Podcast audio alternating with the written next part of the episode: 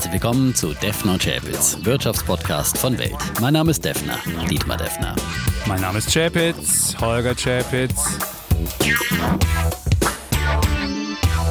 Episode 136, lieber Defner. Und die letzte Sendung des Jahres. Da gibt es ja bekanntermaßen die große Abrechnung.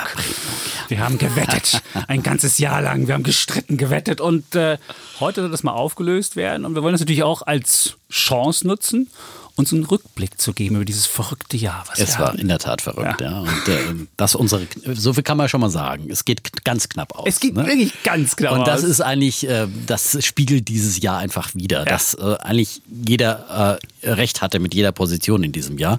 Äh, es war ein Bären- und ein Bullenjahr, ja. so viel kann man sagen. Es war der kürzeste, es war der kürzeste Bärenmarkt und das war ein längerer Bullenmarkt. Und wer jetzt meint, schon zu wissen, wer gewonnen hat, hm?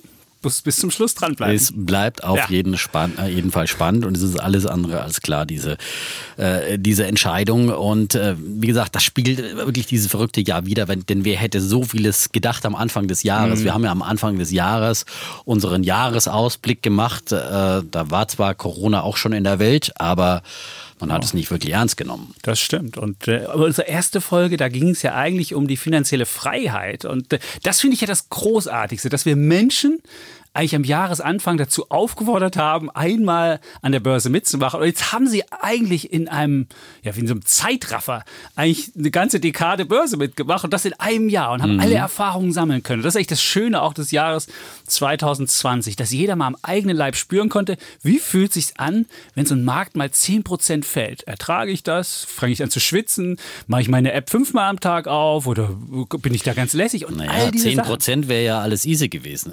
Nein, es war an einem Tag. Es gab auch, es gab genau. auch. Äh, ne? Aber ja. das war schon, das war halt einfach ein richtiger Crash, den wir da gesehen haben, als es im DAX von äh, 13.800 bis auf fast 8.000 äh, Punkte runterging. Mhm. Ja? 40 Prozent ging es runter. Ich habe mal geguckt, 40 Prozent innerhalb eines Monats. Und das war wirklich der schnellste, brutalste Ausverkauf, den es gab.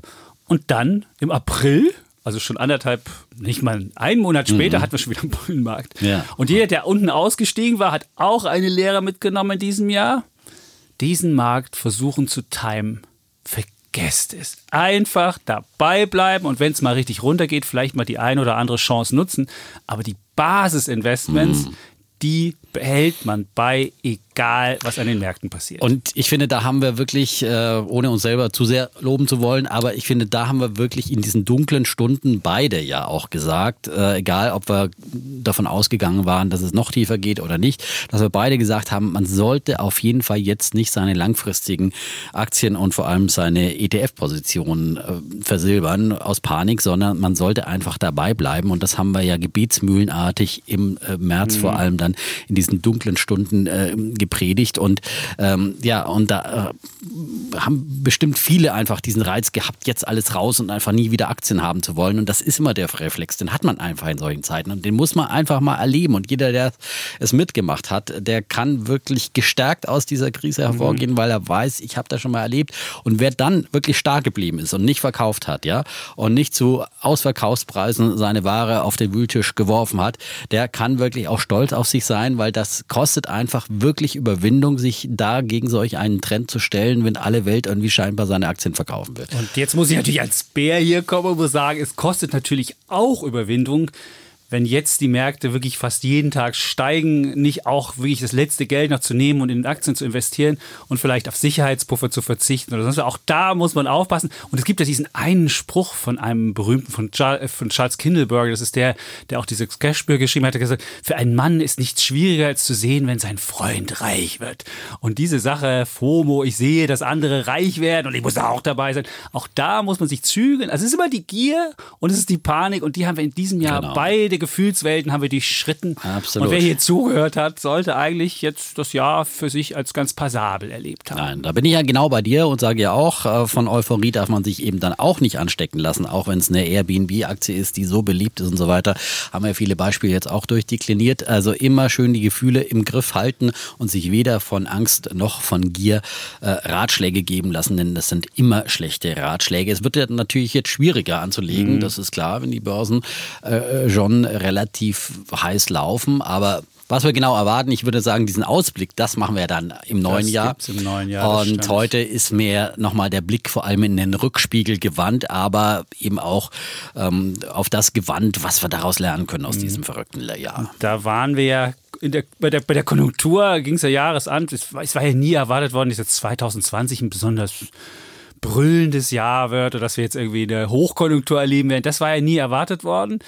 Aber es war einfach so ein durchschnittliches Jahr. Sollte es werden, es wurde natürlich was ganz anderes und wir haben den schärfsten Einbruch seit, ja, weiß ich nicht, seit über einer Dekade erlebt. Und zwar im, im zweiten Quartal ging es da ja um, jetzt habe ich mal geguckt, 9,8 Prozent runter. Und schon im ersten Quartal war es ja in Deutschland um ähm, 1,9 Prozent runtergegangen und dann ging es dritt, im dritten Quartal wieder 8,5 Prozent hoch. Also diese, diese massive Berg- und Talfahrt, die wir bei der Konjunktur erlebt haben, die konnte natürlich keiner wissen. Ähm, auch wir nicht, aber wir haben verschiedene Wetten bei der Konjunktur gemacht. Und da kann es natürlich immer auf den Zeitpunkt auch der Wette stimmt. an, äh, denn wir haben nicht ganz äh, zu Anfang des Jahres diese Konjunkturwetten äh, gemacht. Ähm, aber ich finde noch zum Anfang des Jahres unsere legendäre Ja. 85er-Ausgabe, die man sich immer, die eigentlich von bleibender Aktualität Mhm. ist, vielleicht bis auf die paar äh, Wetten, die wir da zum Jahresausblick gemacht haben. Aber ich finde, wir haben auch das sehr gut getroffen, dass wir wirklich äh, diese junge Generation am Anfang des Jahres angesprochen haben, die dann den Weg an die Börsen gefunden hat. Das waren nicht alles nur Hörer von Defner und Schäpitz, aber die waren eben dabei und es ist eine wirkliche Volksbewegung geworden. Wir haben endlich wieder Volksaktionäre in Deutschland, junge Leute, die an die Börse gehen und äh, die dieses Abenteuer entdecken, die entdecken, dass es Spaß macht, sich mit Wirtschaft zu beschäftigen, sich mit einzelnen Unternehmen zu beschäftigen, sich mit ETFs zu beschäftigen, sich mit Anlageideen zu beschäftigen, die mit kleinem Geld anfangen, manchmal ein bisschen Lehrgeld zahlen, aber die am Ende dieses Jahres dann sicher gelernt haben, dass man an der Börse eben auch Geld verdienen kann. Und ich finde, diese Ermutigung kam genau zur richtigen Zeit. Auch damit lagen wir wirklich sehr, sehr gut. Und äh, ich hoffe einfach nur, dass es weitergeht, dass wir nicht, wie gesagt, jetzt in eine absolute Übertreibung reingehen und sich äh, viele dann die Finger verbrennen, sondern dass wir gemeinsam das auch weiter äh, lernen, was wir aus diesen Märkten eben lernen können. Und wir begleiten euch gerne weiter. Das sei schon jetzt gesagt, aber ähm, auch das war ganz wichtig in diesem Jahr und, deswegen haben wir so viele neue Hörerinnen und Hörer bekommen, über die wir auch so dankbar sind und äh, freuen uns äh, mit euch diesen Weg an die Börse, durch die Börse, durch die Wehen des Marktes und der Konjunktur. Wir hatten es ja schon erwähnt, dass seit März Menschen mehr nach dem Wort Aktie als nach dem Wort Sex im Internet googeln. Also das ist schon alleine ein, ein Kennzeichen dafür, für dieses, für dieses verrückte Jahr. Und das zweite in Amerika sieht man, und da muss man ein bisschen aufpassen, dass die ganzen Robin Hood-Menschen, die also bei dem Broker Robin Hood sind, nicht nur Aktien handeln, sondern eben auch Optionen, so kurzfristige Optionsscheine. Also noch eine Runde, ja, würde ich sagen, spekulativer, meistens so Optionen, die so noch zwei Wochen laufen. Das ist so ein bisschen wie ein Lotterieticket. Und entweder das geht auf, dann verdient man wahnsinnig viel, oder das Ticket geht nicht auf und dann hat man halt äh, komplett Verlust gemacht. Und das hat ja auch dazu geführt, beispielsweise, dass Airbnb wieder gestiegen ist, wie, wie, wie Bolle. Also wir hatten ja letzte Woche saßen wir hier und haben gesagt, Mensch, Airbnb, da warten wir noch mal, bis es runtergeht. Und ich sagte, naja, ich wäre vielleicht bei 110, werde ich schwach und bei 100 greife ich zu. Und die Aktie ging dann auch langsam runter. Und dann just am Tag drauf oder zwei Tage später wurden dann die Airbnb-Optionsscheine eingeführt und schon die ganzen Robin Hood-Menschen sprangen drauf und jetzt ist Airbnb wieder über 150. Und ich glaube, diese Chance, dass wir da nochmal zu 110 reinkommen, ist erstmal Absolut, futsch. die wird es auf jeden Fall geben. Keine Panik. geben. Doch, Ja, keine ich. Panik. Wirklich jetzt hier nicht der Straßenbahn hinterherrennen. Ja? Also, Das will ich ja auch nicht, aber ich genau, will nur ich dieses bloß nochmal sagen, weil wir es jetzt in den letzten Wochen schon öfters diskutiert haben und irgendwie eben die, diese FOMO immer wieder aufkam. Und äh, dann hat man im Notfall keine Airbnb-Aktie in seinem Depot und kann trotzdem reich und erfolgreich an der Börse werden. Das kann ich auch aus eigener Erfahrung sagen. Aber ich glaube, ich bin fest davon überzeugt, dass man äh, hier auch noch eine Chance kriegt zum Einstieg bei Airbnb. Ähm, eine, Chance, eine Chance äh, mit anschließendem Wertsteigerungspotenzial, weil auf dem Niveau zu kaufen, wo soll die Aktie hin? Da wird sie garantiert kein Tenbagger mehr. Und solche Aktien sollte man ja Schon. eigentlich Ich bin finden. mir schon Ja, aber- dass ein Tenberger wird, aber, aber von dem Niveau in, ja, Sicht in von, 100 äh, Jahren. Ja, einer äh, Dekade vielleicht, Ja, aber vielleicht, nicht, vielleicht. Nicht aber lieber kaufe ich die nochmal zum halben Preis und dann habe ich einfach viel, viel bessere Chancen. Und die, die Chance wird kommen. Es wird wieder schlechte Zahlen geben von Airbnb. Bei den, ja, absolut. Weil wir sind jetzt bei 160 oder Ja, wo, ne? 160. Also für meinst 80, für glaube ich. 80 Dollar. Ja, da Gut. bin ich fest davon überzeugt, dass es die noch gibt. Äh, wie gesagt, kommen auch mal schlechte Zahlen dann wieder, äh, wahrscheinlich zum vierten Quartal. Und ähm, dann gibt's ja auch immer dann die Fristen, die auslaufen. Das darf man ja, wenn Haltefristen auslaufen und äh, ähm, Airbnb Altaktionäre dann verkaufen können, dann kommt meistens auch Verkaufsdruck auf den Markt und, und solche Chancen wird es auf jeden Fall wieder geben. Ja. So, Wir waren aber bei der Konjunktur stehen geblieben. Genau. Ja, und äh, da hatten wir insgesamt fünf Wetten. Fünf, eins, zwei, drei, vier Wetten, Entschuldigung, vier. Und zwar noch eine aus dem letzten Jahr, wo wir das vierte Quartal 2019 hatten. Und da ging darum, ob, ob, ob Deutschland nochmal leicht wächst. Deutschland Verdammt ist nicht lang gewachsen. her, muss man sagen. Verdammt lang her. Ich, ich muss gestehen, ich kann mich auch an die Diskussion nicht mehr erinnern, aber der Defner war wie immer zu optimistisch. Und es ist nur null draus geworden statt plus 0,2. Also da geht ein Punkt an mich. Dann hatten wir ganz am Anfang, als Anfang März, noch bevor Deutschland in den ersten Lockdown ging, haben wir diskutiert, was das heißt. Schwarzer Schwan hin, schwarzer Schwan her.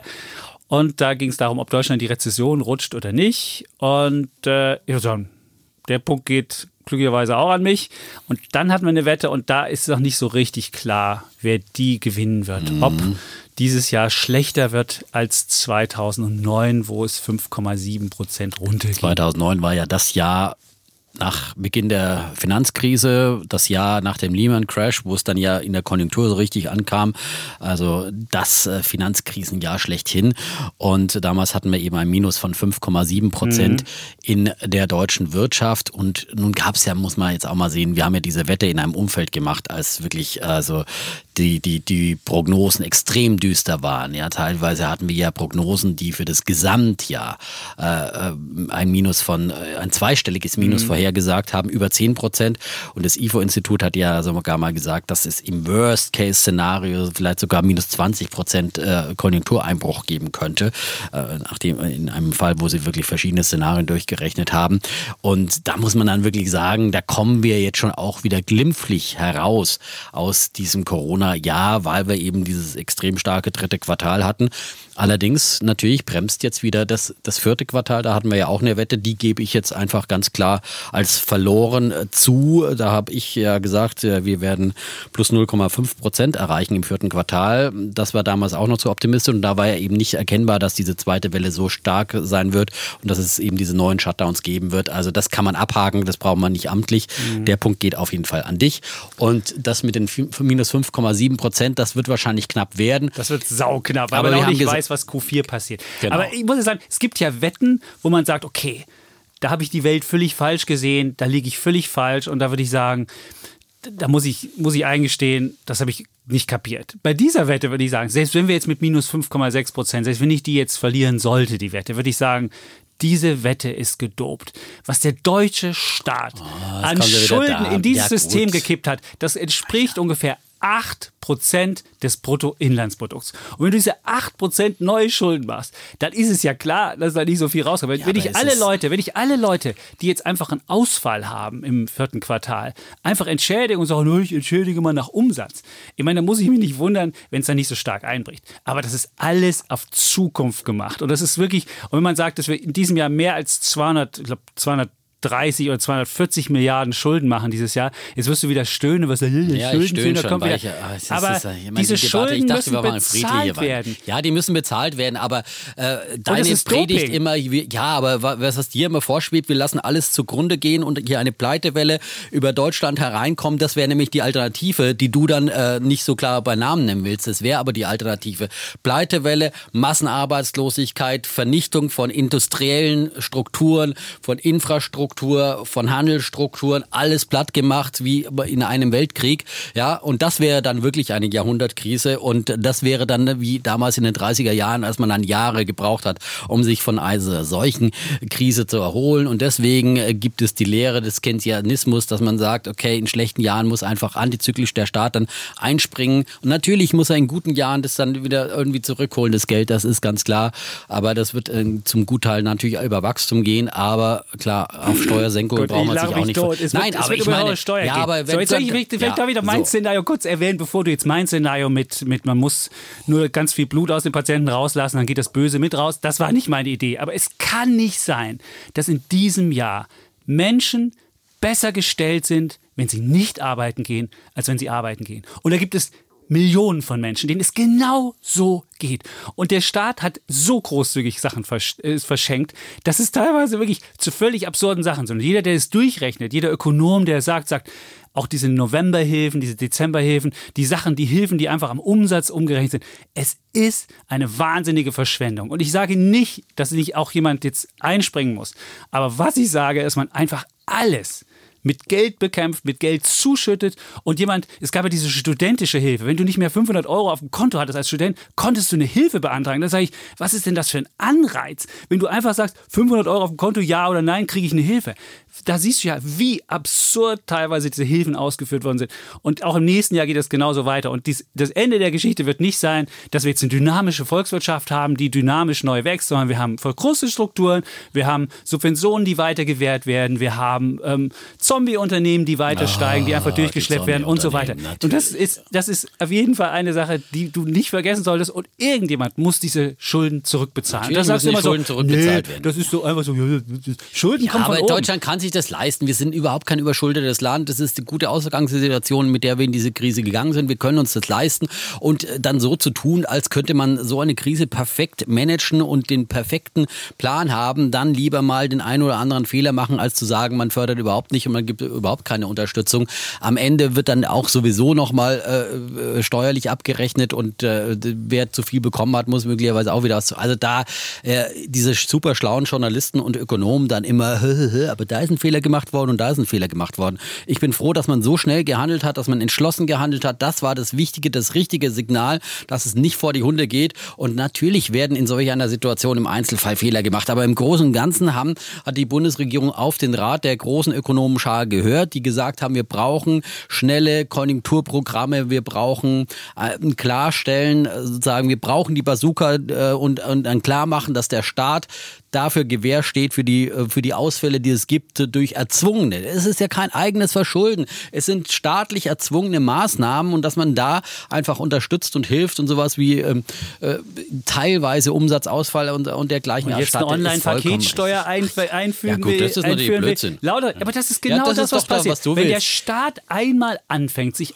sich auszubreiten und zu sagen, Mensch, wir können das ja managen und guck mal, wie schön das geht und so weiter, dann würde damit nicht wieder aufhören. Dann hast du nämlich immer dieses Gegensatz zwischen Markt und Staat. Das, was und in diesem Jahr hat der Staat auf jeden Fall sich weiter ausgebreitet und das ist und ob der sich so schnell wieder zurückzieht, da wäre ich mir nicht so sicher. Und mehr Staat heißt auch weniger Dynamik und weniger Dynamik heißt weniger Wachstum und dann kommen wir halt in so eine ja, komische staatskapitalistische Veranstaltung rein, die jetzt nicht mein Traum ist. Ja, du magst es dir immer genau recht. Bei, den, bei den Internetgiganten davor, dass du mal höhere Besteuerung, jetzt sagst du Paketsteuer. Ist, ist da habe ich nur gesagt, faire Steuer. Das ja, kann ja nicht sein, klar. dass du einfach deine, deine, deine Und was deine fair ist, das sagt uns der Holger Chapitz im Nein, nächsten da Jahr gibt es, Da gibt, es, da gibt es kluge Menschen, die das ausgerechnet haben, wie man das macht. Und dass man nicht in Luxemburg sich an, an niederlassen kann und dort einen Steuerdeal ausbaut und so weiter.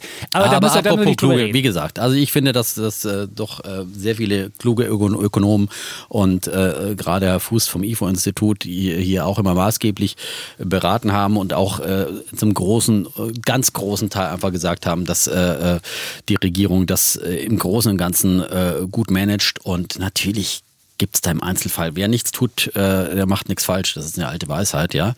Ähm, und äh, das andere sind die Besserwisser, ja, die aber meistens nichts tun. Gott, dann haben wir jetzt die Konjunktur, haben wir jetzt diskutiert. Die Schulden, die der Devil. Nächstes Jahr haben wir wieder über 200 Milliarden, haben wir wieder genug zum, zum Diskutieren. Insofern, was du wieder sagst, ach komm, das kommt vom Himmel. Also ich finde immer diese, diese, diese, diese Nonchalance bei Schulden. Ja, wir haben nicht, sagst, der, der deutsche so Staat kann sich zu Minuszinsen verschulden. Ja. ja? Warum sollte er das er muss nicht es trotzdem tun? Zurückzahlen. Anstatt, das ist, wie, das, das da die, du willst die Brüningsche Sparpolitik der 30er Jahre, ich sag's wieder. Ja, ich muss Willst es wieder sagen. Apple? Wir Nein. haben Steuereinnahmen von 900 Milliarden Dollar, äh, Euro, lieber Defner. 900 Milliarden. Und wenn du sagst 900 Milliarden, das ist doppelt so viel fast wie 2007. Und der Staat kommt immer noch nicht mit dem Geld aus. Das sprichst das du von Brüningscher, das sprichst du von Brüningscher Sparpolitik. Du, wie geschichtsvergessen bist nein, du denn? Du, bist du bist völlig geschichtsvergessen. Nein, nein, nein, nein. Wir sprechen jetzt, Ja. wir haben gerade von Konjunkturpaketen, Ja. Einzelmaßnahmen gesprochen. Jetzt kommst du mit der gesamten äh, Staatsausgabenpolitik. Ja. Ja. Äh, Das ist ja, was Völlig ich absurd. auch kritisiere. Die überbordenden Sozialausgaben, ja, äh, die du auch immer gerne forderst, weil du immer sagst, ja, die Schere zwischen Arm und Reich klafft aufeinander. Die, die Folgerung daraus ist ja mehr Umverteilung. Genau das ist, was du forderst. Und das ist die überbordene, der überbordene Staatsanteil, ja, der umverteilende Staat, ja. Da muss man dann klar sagen, das will ich nicht, ja, die Sozialgeschenke und die Rentengeschenke. Wollte ich auch nicht. Ich habe noch nie von Rentengeschenken zu, gesprochen. das hat zu diesem überbordenden Staatshaushalt geführt, ja. Und jetzt haben wir einmalige Investitionen in Konjunkturpakete, in Hilfen, in Corona-Hilfen und dergleichen. Und das sind Investitionen, äh, damit äh, Firmen überleben, damit äh, Leute nicht in Arbeitslosigkeit gehen, damit sie durch Herr Deffen, das ist keine Investition, das sind Konsumausgaben. Wir Wir sollten, mal, wir sollten, wir sollten mal diskutieren, wir sollten einfach mal die, die, die Terms hier richtig behalten. Das eine ist eine Investition, das andere ist, da investiert keiner in die Zukunft. Wenn du einfach sagst, du bist Kurzarbeit, sitzt zu Hause und kriegst einfach die Kurzarbeitergeld, das ist keine Investition. Investition wäre, wenn du demjenigen sagst, bitte, du könntest dich während dieser Kurzarbeiterphase könntest du dich möglich. weiterbilden. Ja, das da wäre eine Investition. Das Von andere der ist einfach nur Terminologie her Konsumausgaben. recht, ja. aber äh, ja, in- und das wäre auch die richtige Sache. ist, dann sage ich, es ist ein einmaliger Kraftakt, ja. Aber es ist keine, es ist was anderes als eine fortwährende äh, Sozialausgaben, ein, äh, ein fortwährender Rentencheck, den der auf Kurzarbeitergeld alle. läuft jetzt Nein. schon wie viele Monate? Ja, aber das, das ist doch nicht kurzweilig. Das ist aber das ist beendet, Monaten? sobald wir aus der Krise gehen. ne? Ja, und ich, wir wollten eigentlich heute hier keine große Diskussion machen, die du jetzt wieder hier anfängst, natürlich. Aber äh, wir Weil haben mir viele, Sparpolitik Naja, es ist ich doch meine, genau das, mal, du was musst, du- ja- nein, du musst Nein, ja die aber das ist doch Geschichte genau, was du anschauen. forderst. Überhaupt nicht. Doch, Wir genau das ist so doch die Fehler der Geld, die der 30er Staat Jahre. hat. Man muss sie einfach mal cleverer ausgeben, das Geld. Und nicht einfach Okay, so. nächstes Jahr ist. wählen wir Holger Czapitz als Finanzminister und dann wird endlich mal alles gut in diesem Land. Zumindest wäre es ein Finanzminister, der Aktien hat. So, dass der jetzige nicht hat. So, jetzt kommen wir zu unserem nächsten, äh, nächste äh, Kategorie Indizes. Da hatten wir viele wunderbare Wetten. Zum Jahresausblick hatten wir die DAX-Wetten.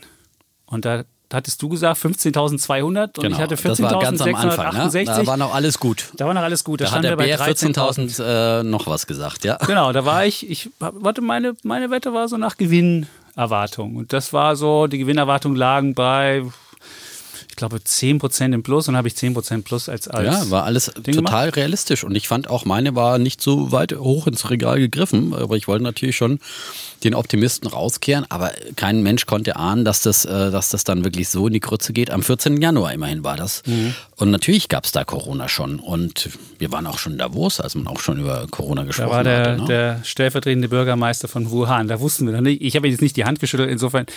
Aber er war auf jeden Fall zugegen. Nur ein paar sehr kluge Menschen haben damals schon geahnt, was auf uns zukommt. Und äh, ganz interessant für mich, eine der Menschen dieses Jahres äh, sind die beiden Biontech oder BioNTech-Gründer aus Mainz, äh, die am 24. Januar hat der Herr Shahin beim Morgencafé, hat ja seine Frau neulich in der Pressekonferenz und in einer Konferenz mit der Kanzlerin auf die Frage der Kanzlerin erzählt, wann sie denn eigentlich drauf gekommen sind, sozusagen alles gegen äh, Corona jetzt äh, einzusetzen und da äh, all in zu gehen. Am 24. Januar haben, haben die dieses Thema erkannt, haben gesagt, daraus wird eine Pandemie und wir setzen jetzt alles in unserem Unternehmen auf die Erforschung eines Impfstoffs dagegen und alle Mittel, alle Forschung, alle Kapazitäten werden auf dieses eine Thema konzentriert. Das ist, finde ich, das ist einfach weitsichtiges Forscher- und Unternehmertum und da habe ich den allergrößten Respekt davor. Und dass sie heute Millionäre geworden sind, da kann ich sagen, wirklich toll. Und für die ist Geld ja auch, glaube ich, überhaupt nicht wichtig, sondern für die ist einfach wichtig, dass sie etwas zum Wohle der Menschheit tun. Und ähm, das sind so wunderbare Beispiele für das, was Marktwirtschaft eben auch hervorbringen kann, zum Wohle der Menschheit und äh, zum Wohle auch dann letztendlich der ganzen Konjunktur und, und, und, und von allem. Also das ist, ähm, und wie gesagt, das haben damals schon Leute vorhergesehen, ja, ähm, aber eben sehr wenige nur. Stimmt. Und äh, was jetzt auch aus dieser Biontech-Sache rauskommt und was man jetzt, wo, wo ich jetzt eine große Wette auch für die nächsten zehn Jahre machen würde, ich glaube schon, was so den Gesundheitssektor, was Biotechnologie, was KI im Gesundheitswesen anbetrifft, was diese Genschere, was dieses mRNA, diese, diese, die, dass man Informationen in den Körper reinbringen kann, anbetrifft. Ich glaube, das ist ein Megathema für die nächsten zehn Jahre und wir werden da, so wie das iPhone, was 2007 rauskam, wirklich so viel umgekrempelt hat in den äh, darauffolgenden Dekade, für diese neue mRNA ähm, Technologie im Gesundheitswesen, die wir jetzt, jetzt zum ersten Mal richtig anwenden mit dem Impfstoff, auch für die nächsten zehn Jahre, glaube ich, ähm, exponentielle mm. Veränderungen herbeiführen. Und ich finde dieses exponentielle, das ist eins mm. dieser, diesmal, dass man nicht linear denken darf, sondern dass man exponentiell denken muss. Also dass es nicht so linear nach oben geht, sondern wirklich so eine, so eine, so eine Kurve nach oben. Das ist dass dieses Denken, da hatten wir auch, glaube ich, hatten wir auch einmal hier angesprochen, aber das ist wirklich eine Erkenntnis auch in diesem Jahr und die sollte man bei allen Dingen, die man jetzt überlegt oder was passieren könnte oder was auch immer, muss man dieses lineare Denken abstreifen und muss dieses exponentielle denken mal, das fällt den Menschen schwer, weil sie sich nicht vorstellen können, dass sich was immer wieder verdoppelt, verdoppelt, verdoppelt. Das ist dann, dass dann wirklich explosionsartig der Fortschritt kommt.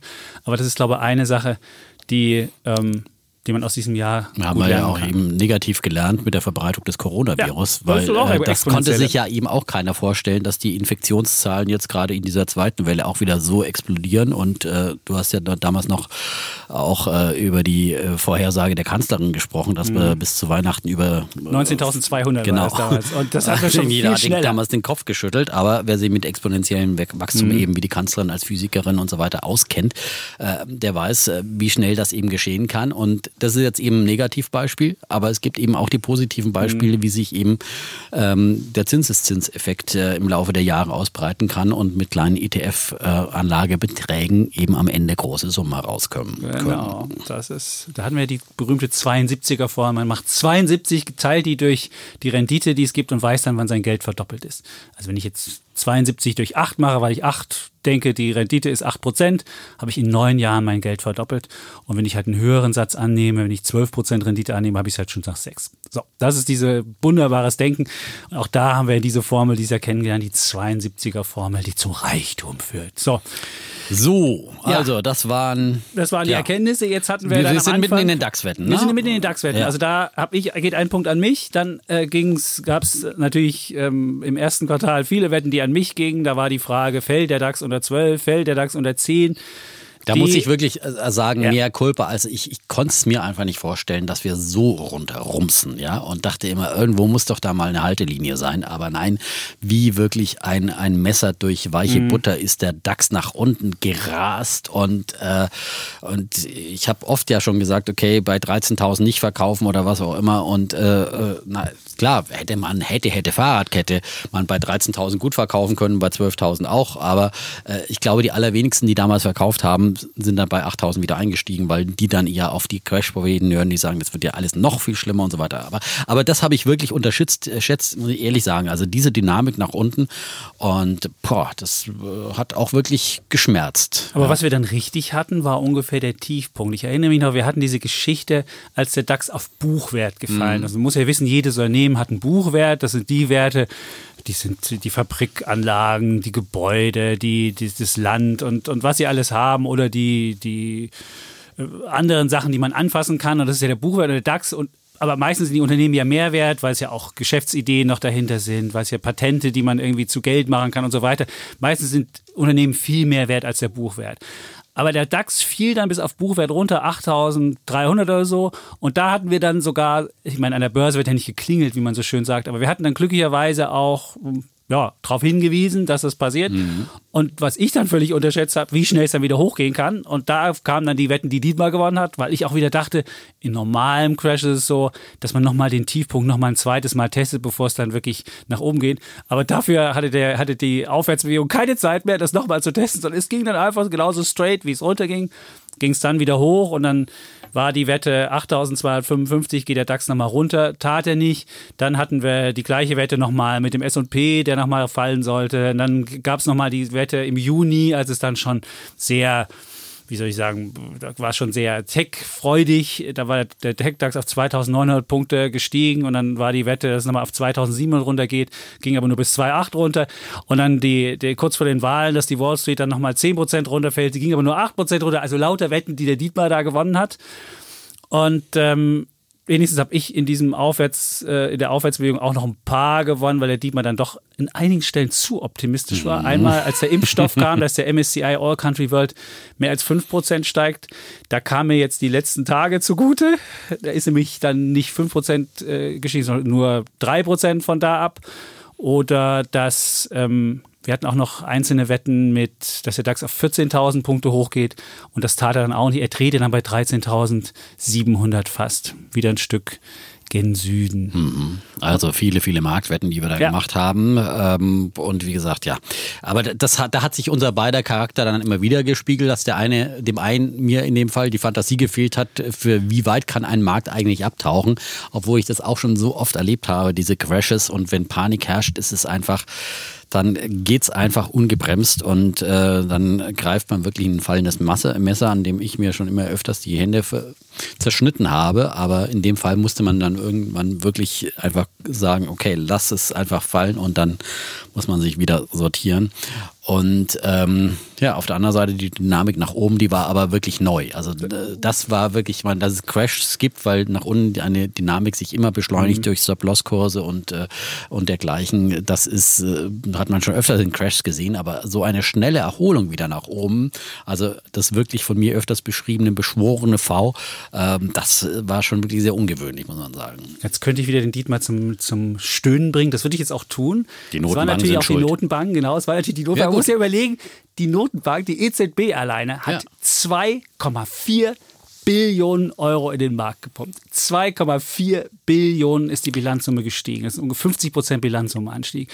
Und äh, auch da muss man sagen, immer wenn sie das tut, wird natürlich schon ein Stück von der Zukunft verkonsumiert, aber ja, es hat funktioniert. Die Notenbank Amerika ist vorangegangen. Die haben ja angefangen, haben dann gesagt, wir kaufen alles, egal was passiert, bis auf Aktien. Kaufen wir alles als Junkbonds, dies, das, jenes. Die EZB kam dann relativ schnell auch hinterher.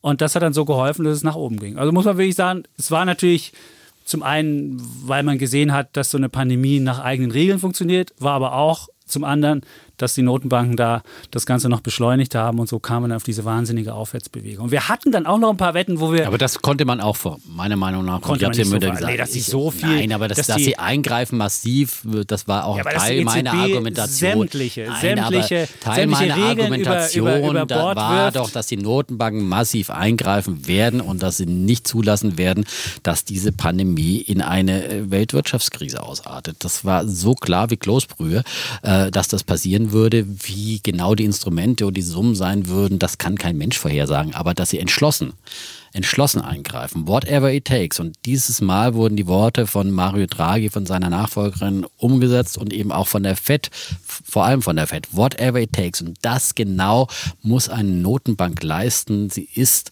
einfach the lender of the last resort. Sie ist einfach äh, die letzte Schutzmacht, ja, die letzte Bastion und sie muss dann die ganz große Bazooka rausholen. Und das haben sie gemacht. Und die Staaten haben eben mitgemacht und äh, deswegen, äh, ja, sind wir doch wieder relativ unbeschadet aus dieser Krise herausgekommen, ja, ohne dass das es Problem eben eine, ist nur, wenn diese, diese Mentalität, das ist jetzt eine Mentalität, die natürlich jetzt bei allen sich festsetzt. Jeder weiß, wenn es mit der Wirtschaft irgendwie runtergeht oder wenn die Kurse runtergehen, dann kommt jemand, der hilft. Und so wie wenn ich weiß, dass mir jemand hilft im Zweifelsfalle und wenn ich weiß, wenn ich in die Schule gehe und weiß, wenn ich eine 3 schreibe, geht Nein. Fatih hin und, und macht eine 2 draus oder lässt mir eine 1 draus machen, dann lernt ich natürlich auch nicht mehr. Und deswegen ist eine gewisse Unbekümmertheit, die ich sehe. Und dieses Problem, und da kommen wir dann auch zu unseren nächsten Wetten demnächst. Aber das ist dass dieses, ein schlechter diese, Vergleich. Diese, ja. nee, diese Unbekümmertheit, die jetzt herrscht, dass keiner mehr, dass alle nur das Plus miteinander mitnehmen und das Minus wird irgendwie kollektiviert in irgendeiner Form mit Gelddrucken. So, und das, weil keiner mehr ein richtiges Minus auch ertragen kann. Und wenn ich weiß, als, als, als Anleger, oh, das Minus wird nicht so groß, dann werde ich auch Risiken eingehen, die gegebenenfalls gar nicht meinem Risikoprofil entsprechen, weil ich ja weiß, dass ich eine Versicherung habe. Es ist berühmte Moral Hazard. Jeder, der eine Versicherung hat und wenn du, wenn du mit einer Vollkasko, mit einem, mit einem Mietwagen fährst, kennt es jeder. Dann sagst du, oh, don't be gentle, it's a rental. Und das wirst du auch bei der Anlage machen. Und da sage ich, das ist gefährlich und irgendwann werden die Notenbanken auch nicht mehr eingreifen können, weil dann das Vertrauen irgendwann kippt. Und deswegen gibt es ja auch sowas wie Bitcoin oder Gold. Deswegen steigt das ja wie wild, weil das äh, eine Vertrauensgeschichte ist. Ja, darauf sollte man dann eben nicht vertrauen. Aber ähm, andere Geschichte kommen wir noch dazu. Kommen wir noch zu. Genau. Aber ansonsten, klar, bin ich bei dir. Aber, aber ich finde trotzdem, dass es eben in solchen äh, historischen Situationen, in solchen äh, ja, absoluten Jahrhundertereignissen, wo von außen eine äh, Naturkatastrophe über die ganze Welt hereinbricht, dass dann eben entschlossenes Handeln gefragt ist. Und was anderes ist, wenn du irgendwelche Firmen, die einfach äh, in der Finanzkrise zum Beispiel, das ist nochmal ein ganz anderes Moral Hazard. Da wurden natürlich die Banken gerettet, weil sie systemrelevant waren. Hm, aber das war viel moralisch äh, fragwürdiger, das Eingreifen damals, weil man eben die äh, Verursacher der Krise letztendlich äh, gerettet hat und rausgeboxt hat. Äh, aber in dem Fall äh, gab es ja keine Schuldigen, sondern es war einfach ein, wirklich eine Naturkatastrophe. Und dagegen muss man sich stemmen, genauso wie man einfach Waldbrände löscht. Ja? Und ich habe ja schon oft die Notenbanken mit der Feuerwehr verglichen. Ja? Und dann kannst du natürlich immer sagen, ja, äh, da, Lass die Leute im Kino da verbrennen, wenn sie rauchen. Ich kenne diese Analogie. Das ist Moral Hazard. Das ist, äh, ja. Das Problem ist nur, die, die wir werden. Aber wie gesagt, die haben nicht im Kino geraucht, die waren einfach nur im Kino. Und dann kam ein Blitzeinschlag, gegen den sich keiner wehren konnte. So. Ähm, in Gut. dem Fall. ja, ähm, ja. Zurück zu unseren Zurück Wetten. zu unseren Wetten. Ne? Wir hatten auch ein paar ähm, Wetten, wo wir über einzelne Regionen. Wie, wie sind die DAX-Wetten jetzt nochmal ausgegangen? Die DAX-Wetten, da gibt es halt. ich habe da eine Zwischenbilanz. Da haben wir keine Zwischenbilanz. Okay, egal. Also, wir machen am Ende einen Strich drunter. Am Ende machen wir einen Strich drunter. Genau, da gibt es ja, eine genau. Excel-Tabelle und dann ja, zählen ja, genau. wir einfach. Wir hatten dann ja noch einzelne Regionen, die wir miteinander verglichen haben. Da ging es ja darum, das Comeback von Europa, als dann der der äh, Euro-Rettungsfonds mit Milliarden aufgelegt wurden und so weiter. Oder wir hatten China und der Westen, wird China den Westen überholen? Ähm, die erste Wette war das Comeback von, von Europas Euro-Stocks 600 gegen S&P 500. Das ist relativ eindeutig für mich ausgegangen. Da hat der Stocks 600 7,5 Prozent mhm. zugelegt und der S&P 500 20 Prozent. Ich glaube, die Wette hatten wir im Sommer. Und dann haben wir eine Wette vor kurzem Muss gehabt. Muss man ja sagen, natürlich waren es die Technologiewerte, die vor allem dann eben Amerika äh, weiter gepusht ja, haben. Ja. ja. Und in Europa konnte ja auch das Rettungsprogramm noch nicht wirken, weil es ja jetzt gerade erst äh, nach dem ganzen politischen Widerstand aus Ungarn und Polen überhaupt erst beschlossen werden konnte. Das ist ja nochmal eine andere Geschichte, die einfach verzögert hat. Na gut, in Amerika ist das Rettungsprogramm jetzt auch erst gekommen. Das also stimmt, muss man sagen, aber jetzt meine, zu sagen, dass das äh, Rettungsprogramm. Eben, aber es waren halt die, die Corona-Gewinner letztendlich, die großen Tech Tech-Konzerne, Amazon, äh, Apple, Google, Facebook, alle, äh, die ja quasi mehr oder weniger äh, profitiert haben, die einen mehr, die anderen weniger. Also Amazon, der natürlich der ganz große Gewinner. Aber die Tech-Werte Die Pandemie ist für die hergestellt die worden. Die Pandemie ist genau ja, für Amazon gemacht. Und die Tech-Werte ja. haben wir, die, die Big Five haben ja, ja einfach den S&P 500 vor allem maßgeblich dann noch nach beflügelt. Das, das ist ja ganz klar. Das haben wir aber auch dieses Jahr gelernt. Man kann mhm. eine wahnsinnige Krise haben, wenn man aber im Portfolio Problemlöser für die Krise hat, dann kann man damit gut gewinnen. Und das ist ja insgesamt immer die Idee. Jeder, der sich selbstständig machen will, wird irgendwas feststellen, was er ungenügend findet. Er ist Im Alltag sieht er irgendwas und denkt sich so, oh, das könnte aber besser funktionieren oder das oder das. Und dann muss man nur dieses Problem, was man wahrgenommen hat, versuchen zu lösen mit einer Geschäftsidee und dann hat man vielleicht das Glück, genauso reich zu werden wie viele andere Entrepreneure und Dummerweise sitzen die Problemlöser hauptsächlich derzeit in Amerika. Wir haben ein paar, du hast einen angesprochen, Biontech, glücklicherweise auch in Deutschland. Und äh, man kann nur hoffen, dass, dass Europa jetzt hm, auch mehr solche Entrepreneure hat. Und vielleicht sind wir jetzt die, der Kontinent, der kluge Menschen anzieht mhm. und, und, und, wo auch sich Menschen niederlassen. Aber vielleicht haben wir wirklich Probleme mehr, als wir denken, weil das äh, eben am BioNTech-Beispiel zeigt ja, dass es eben auf die Versteckten äh, sind, die dann irgendwann ihre Stunde bekommen. Äh, weil ich meine, wir haben ja wirklich jahrelang diesen Abgesang gehabt, dass sozusagen man gesagt hat, ja, Biotech gibt es ja nicht mehr in Deutschland, wir waren einst die Apotheke der Welt. BioNTech ist in Amerika an die Börse gegangen. Das ja, nur gut, zur Information. Das, also, das stimmt, aber, ja, ja, aber weil der deutsche Markt ist halt einfach nicht würdig, ja. weil man dafür keine ja, Investoren in Deutschland so. findet, bis auf Dietmar Hopp, ja, äh, der Gottvater der Investoren. Nein, ich meine, und, und die, die Strüngmann-Brüder, das sind die einzigen, die groß investiert haben. Und an der Börse konnte man damit keinen mehr hinterm Ofen hervorlocken. Das wird in Zukunft sicherlich auch wieder anders sein. Aber insgesamt sind halt die Deutschen leider noch nicht so risikoaffin, dass sie einfach in solche Dinge investieren. Aber da ändert sich ja momentan auch sehr viel. Da bin ich auch hoffnungsvoll, dass wir auch in Deutschland wieder mal ein bisschen mehr Börsengänge auch von interessanten und äh, natürlich auch riskanten Geschäftsmodellen äh, äh, äh, bekommen werden. Ja, bin, ja. Die zweite Sache, die wir hatten, China und der Westen, die war aus dem November und das ist jetzt eine relativ kurzfristige ja. Wette gewesen. Und da hatte ich ja gesagt, China darf nicht siegen. Das war mehr Wunsch und, äh, und das ist leider nicht so gekommen. Äh, wir haben äh, MSCI All Country World gegen den CSI 300. Ähm, das ist der, der Benchmark-Index aus China genommen. Und der MSCI All Country wird 0,7 seither und der chinesische Index 1,4. Ist jetzt eine Tagesbewegung, die das Ganze verändert, aber gut, so soll es sein. Der Punkt geht an Dietmar. Ich habe ja. ja. wirklich sehr viele China-Aktien, vor allem digitale. Ich habe mhm. also mein China-Portfolio bei den Aktien besteht aus den Digitalunternehmen sowohl aus den großen, aber ich habe mir im Laufe des Jahres auch so, da gibt es ja diese, diese neuen, die dann auch hochkamen, mhm. Pingduo, Duo, Maituan, wie sie alle heißen. Ich kann den Namen. Was machen die? Das sind auch, ehrlich gesagt. Machen was mit Technik. Ja Machen was nein, mit das Technologie. sind alles, nein, das sind äh, alles Internet, muss man sich mal Machen was mit Internet. anschauen. Ja. Irgendwas ähm, mit Internet, das ist genau. gut. Meine, und dann die, die, die, die, die Solarunternehmen natürlich, ja, Wind und so weiter. aber NIO hast du noch viel. nicht, oder? Diesen NIO-Hype, der ist an dir auch, aber du hast BYD NIO dafür. ich nicht, ich habe BYD. Ja, und die hast du schon 100 Jahre. Ja, die habe ich schon länger, ja. ja. Und die haben ja auch jahrelang nichts gemacht und dieses Jahr sind die ja wirklich explodiert. explodiert. Wahnsinn. Die ja. haben auch noch eine Zukunft vor sich. Ich habe nicht NIO, aber ich habe NIU. Gibt es nämlich auch. Äh, ja. Die machen Elektroroller. Ja. ja. Ähm, okay. Das ist ja gerade für den asiatischen Markt natürlich sehr interessant. Wäre schon mal ein die Teil. Machen nicht mehr ja, die machen, die, machen die, die stinken nicht mehr, sondern es sind einfach kleine günstige Elektroroller. Okay.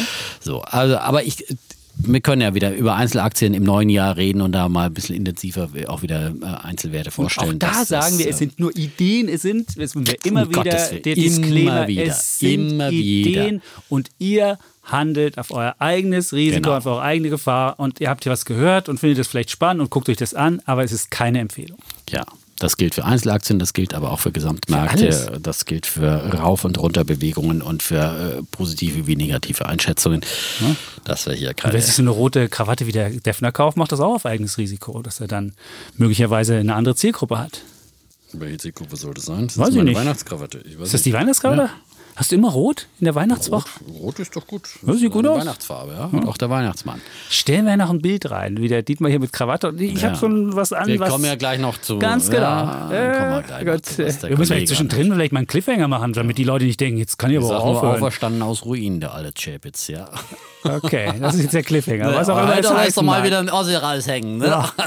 Aber was da genau dahinter steckt, das werden wir euch später erzählen. So, wir hatten übrigens letzte Woche hat uns Diana geschrieben und Diana aus Dresden und sie fand unsere ähm, landsmannschaftlichen ähm, äh, Einschwünge hier nicht so passend. Wir sollten uns besser auf Aktien als auf Mundart verliegen. Das so. sieht immer jeder ein bisschen anders. Ne? Wir machen es ja nicht so häufig. Ja? Wir machen es auch nicht, das soll auch nicht lustig ja. machen sein, sondern es ist einfach nur ähm, die Vielfalt Deutschlands. Ich spreche auch manchmal, manchmal Fränkisch. Also Fränkisch klingt auch nicht besser als Fettsächsisch. Oder mal. Oh. Okay. Auch wenn es die Sprache des künftigen Kanzlers ist. Vielleicht. Stimmt, wir haben nächstes Jahr Wahl, ja. ja. Das wird ein spannendes ja, ja, Jahr. Dann kommen wir zu unserer nächsten nächste Kategorie Währung Bitcoin Gold. Wir hatten ja zwei Währungswetten. Oh, jetzt kommt die Stunde des ah, Nein. Überhaupt, du hast eine davon auch gewonnen. Das eine Wette also die Währungswetten. Ja, Währungswetten okay. hatten wir ja, eine ja, Franken genau. 1,10. Die habe ich knapp gewonnen. Mhm. 1,08 ist es geworden. 1,08 irgendwas. Das ist okay. Und wir hatten diese Wette, dass der Dietmar sagt, der Euro, der wird voll durchstarten. Ich sage so doch nicht für diese Währungsunion, die irgendwie dahin kreucht. Aber kräuchende Währungsunionen können auch mal was können. Mhm. Zumal dann, wenn der Dollar wirklich einen Schwächeanfall erleidet, was ich nicht, also das hätte ich wirklich nicht erwartet, dass der Dollar einen derartigen Schwäche gegenüber allen Währungen, ja, und der Euro ist jetzt bei 1,22 Insofern hat Dietmar die Wette wirklich bravourös gewonnen. Hat und da muss ich sagen, ein bisschen überrascht jetzt zum Jahresende, muss ich sagen. Das ging ja, ja, das ging ja, wirklich monatelang ja. immer 1,18, 1,19, das passiert ja nie was. Und dann irgendwann machte der Dollar so, eine, so einen Schwächeanfall. Ich weiß auch überhaupt nicht, was das ausgelöst hat. Das ist mir auch nicht nachvollziehbar. Weder haben die jetzt die Zinsen weiter gesenkt, noch hat irgendwie der Finanzminister oder die neue Finanzministerin gesagt, den Dollar finden wir doof, wir wollen keinen starken Dollar, einen schwachen. Dass der, dass der Trump jetzt nicht unbedingt der, der, der cleverste ist, das wussten alle schon vorher. Dass er abgewählt ist, hätte man ja denken können, müsste es ja eigentlich nach oben gehen, ging es aber auch nicht. Also diese, diese hm. Dollarschwäche, gut, die haben natürlich ein Doppeldefizit im Handel und als Staatsschulden. Ja, aber ist nicht wirklich, aber, so wirklich ganz logisch ja. erklärbar, weil wie gesagt, die EZB hat ja eigentlich nochmal nachgelegt, die genau. Fed hat nicht nochmal nachgelegt. So okay, die äh, Amerikaner haben jetzt ein Konjunkturprogramm gemacht, äh, aber das hat ja die äh, EU auch schon gemacht. Also das ist, äh, ja. Aber ich glaube einfach, es ist mal wieder die, die Zeit äh, letztendlich, äh, dass der Euro auch mal wieder aufholt, ja. Mhm. vielleicht einfach überfällig, eine überfällige Bewegung. Und äh, nimm natürlich. ist die Grundlage? Da müssten wir jetzt ja wachsen. Wir wachsen auch nicht schneller als Amerika. Ja, und Ich unsere Anleihen werfen auch keine besseren Zinsen Nee, ab. Also werfen sogar ist- weniger Zinsen jetzt, ab. Auch äh, nicht? Ja. Also ich weiß Aber nicht, offenbar, schicht- vielleicht gehen die aber eher jetzt aus dem amerikanischen Aktienmarkt teilweise raus und in Das könnte sein. Das ist eine Idee, ja, dass du sagst, Amerika sagt, Amerika ist hoch bewertet Ja. Und man geht jetzt mal in eben, weil auch der europäische Aktienmarkt und gerade der deutsche zyklischer ist äh, und sagt, wir wetten auf eine Konjunkturerholung, wer wird profitieren. Das könnte jetzt vielleicht eher Europa und äh, Deutschland sein, eben aber insgesamt Europa und dass da vielleicht äh, das ein, ein Mhm. Aspekt ist. Aber man muss ja wirklich sagen, also Währungsprognosen sind die allerschwierigsten, weil eben so viele Komponenten damit reinspielen, von der Zinspolitik, von der Konjunktur, von der Psychologie. Wirtschaftspolitik, auch gerade in Europa mit so vielen verschiedenen Ländern und so weiter. Aber es bleibt spannend. Ja, auf jeden Fall haben wir jeder je einen Punkt bekommen, einen für einen Franken, einen für einen Euro. Dann äh, Gold. Ach, das war ja ein Goldjahr. Das, da, da bin ich auch, auf diese Wette bin ich relativ stolz. Gold stand bei 1500, das war im April. Und 1500 und dann haben wir irgendwie gewettet und dann habe ich mich hochdrängen lassen auf, naja, wird ein neues Rekord machen. Das alte Rekord war bei 1900 irgendwas. Und dann passiert es glücklicherweise, dass Gold ähm, sogar über die 2000er Marke zwischenzeitlich ging auf 2075 und zwar Anfang August war das. Und insofern Aber dem man Punkt muss sagen, mich wohl. in der Tat, ja, du hast ja auch absolut verdient, aber ein bisschen überraschend schon, dass Gold jetzt doch wieder so Das stimmt. erlitten hat. Auch Jetzt das? wieder bis auf 1800, wo sind wir, 1850 irgendwo in dem Bereich. ja, 1860, 1850, 60 so in dem, in dem Ding. ist, ja. Und ich glaube ja, dass die, die Goldjungs jetzt alle, die äh, sind ja alle in den Bitcoin. Geflüchtet, Teil würde ich sagen, ein. Teil ist Ja, Bitcoin. Das die Frage ist halt, ob jetzt Bitcoin Gold in irgendeiner Form als diese Fluchtwährung ersetzt oder ob es es nicht tut. Man sagt ja, die Millennials wären eher dem, dem weniger dem Golde zugetan, sondern eher dem Bitcoin. Wie es auch immer ist. Also ich kann mir vorstellen, es können beide koexistieren miteinander und ich würde denken, Gold wird auch wieder auf 2000 gehen und Bitcoin wird Ja, jetzt mal einfach mal den Herrn ähm, Holger hochleben lassen, den Herrn Schäpitz, ja, für seine Bitcoin-Prognose. Da muss ich einfach sagen, Chapeau, das hast du wirklich äh, das ganze Jahr über wirklich gut erkannt, dass wir hier 7000 einen, einen, einen 7000 haben wir kommenden äh, Megatrend kriegen. Und äh, das ist in der Tat wirklich, ich konnte es einfach nicht glauben, dass, dass es äh, so steil und so schnell und dann bis sogar bis auf die 20.000 und darüber, weit darüber hinaus Mhm. nach oben, oben schießt. Aber es ist natürlich, wenn eine, klar, wenn eine spekulative Herde unterwegs ist, dann ist es auch halt irgendwann, dann nährt die Hosse die Hosse. Das ist beim Bitcoin nicht anders. das Angebot ist halt relativ begrenzt. Und wenn dann wirklich ein paar große kommen und sagen, wir wollen da auch mitmachen. Und mittlerweile ist ja Bitcoin 450 Milliarden die Market Cap. Das ist jetzt ungefähr so groß wie, würde ich sagen, JP Morgan, ein bisschen größer sogar. Und dann, wenn, je nachdem, wie man es sich macht, kann man sagen, es ist immer noch günstig, aber es ist halt relativ kleines Asset. Und wenn halt alle reinkommen und dann sagen, da will ich dabei sein, dann kann, kann man, geht es halt relativ schnell nach oben. Und wir haben jetzt 23.000 Mhm. ungefähr, 24.000 war der Höchststand. Und da habe ich eins, zwei, drei, vier Wetten gewonnen. Da wollte ich es einfach auch nicht wahrhaben. Das war natürlich da, das war auch ein typischer Anlegerfehler. Ich meine, wir machen ja wirklich diese Wetten, äh, sind wirklich auch nur unterstützende Wetten für die Diskussionsteam, die wir haben. Auch das muss man nochmal sagen. Das sind keine Wetten, die man irgendwie am Kapitalmarkt wirklich nachvollziehen sollte. Ein, nur wenn man jetzt unbedingt die Idee hat, ja. Dass man, aber nicht, weil jetzt hier gewettet wird. Und ich würde viele dieser Wetten niemals am Kapitalmarkt machen. Vor allem nicht die, die, die Short-Wetten sozusagen. Ich hätte niemals gegen den Bitcoin am Kapitalmarkt gewettet und wäre da Short gegangen, weil da kann man sich wirklich blutige Hände äh, Man kann, kann bluten, wenn man irgendwie ähm, in fallende Aktienkurse greift, ja. Aber wenn man auf äh, Short geht, äh, auf solche äh, Dinge, die, die so nach oben schießen, da kann man, da kann man sich wirklich ruinieren. Das sollte man einfach nicht tun.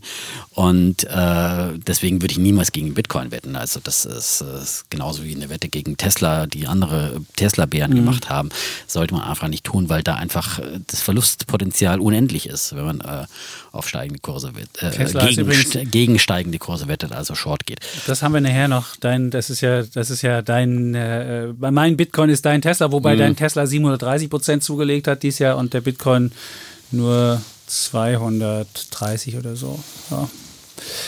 Gut, also die Bitcoin-Punkte gehen an mich. Jetzt kommen wir zu Immobilien, die gehen beide an dich. Muss ich auch sagen, Glückwunsch. Hätte ich nie erwartet, hätte aber auch fast kein anderer erwartet. Aber da lag ich wirklich definitiv falsch. Da ging es ja nicht nur darum, am Jahresanfang haben wir ja gewettet, wird, werden die Immobilien, die ja ohnehin schon hoch bewertet sind, werden die nochmal stärker steigen als die Inflation.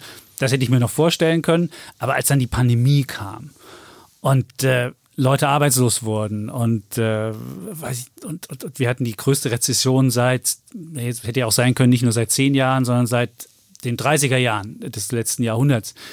Äh, da hätte ich mir nie denken, da hätte ich gedacht, okay, dieser Immobilienboom muss irgendwie dieses Jahr mal eine Delle kriegen und da muss der, muss der Markt auch mal fünf bis zehn Prozent ähm, einbrechen. Und wir haben dann auch gewettet, bricht um mehr als fünf Prozent ein. Und der Markt hat einmal ist er eingebrochen um 0,9 Prozent in einem Monat, das war April. Und seitdem geht es wieder hoch und der Markt hat seit Anfang des Jahres, und das ist nur der Durchschnitt, das ist nur der Durchschnitt, 8,4 Prozent haben Immobilien in diesem Jahr gemacht. Und es ist, äh, ja. Und eine, eine Interpretation ging ja auch noch dahin, dass man gesagt hat, ja, und jetzt in Zeiten des Homeoffice und so weiter werden die Leute äh, und äh, die Städte verlassen, wo sie eben diese Pandemie-Risiken haben und flüchten raus aufs Land und äh, werden sich da in ihr Homeoffice verkriechen und die, die Innenstädte und die zentralen teuren Lagen, die stürzen ab und äh, veröden so ungefähr. Ähm, also auch das ist nicht passiert. Nee. Das ist sicherlich in ein paar Einzelfällen passiert und sicherlich wird es auch ein Trend sein, der äh, teilweise anhält das in Amerika sieht man es, glaube ich, viel stärker, äh, wie man insgesamt aus dem Silicon Valley herausgeht, in andere Staaten auch, wo es günstiger ist und so weiter. Aber ich glaube, dass nach wie vor der Trend auch in den Innenstädten intakt ist. Ich kann aus eigener Erfahrung jetzt noch ein kurzes Beispiel erzählen. Ich habe neulich immer die Wohnung hier in Berlin Mitte äh, vermietet und es war ein wahnsinniger Andrang. Also ein, ein riesiger Andrang, wie ich ihn noch nie erlebt habe. Also ich, ich habe die immer alle paar Jahre wird die ja frei und dann vermietet man sie neu und da hast du dann immer. Und diesmal war natürlich Mieten unter den Bedingungen des Mietendeckels, wo du eine halt äh, äh, extrem äh, günstige Miete anbieten musst, aber äh, du machst ja dann auch einen Schattenmietvertrag, wo du sagst, die eigentliche Miete ist die laut Mietpreisbremse legale Miete, die ist deutlich höher als der Mietendeckel. Ich darf aber nur den Mietendeckel verlangen, ja, so ungefähr. Äh, grob vereinfacht. Aber äh, das war jetzt auch kein, kein Schnäppchen, aber es waren wirklich, die standen eine Reihe, die, die wirklich gut Bestverdiener. Ich hatte Leute, die, wo einer 300.000 Euro im, im Jahr netto, äh, brutto verdiente und viele Pärchen, die dann äh, 13.000, 15.000 Euro netto verdient haben, die Im sich Monat. beworben im Monat, im Monat, ja. Mhm. 300.000 waren im Jahr.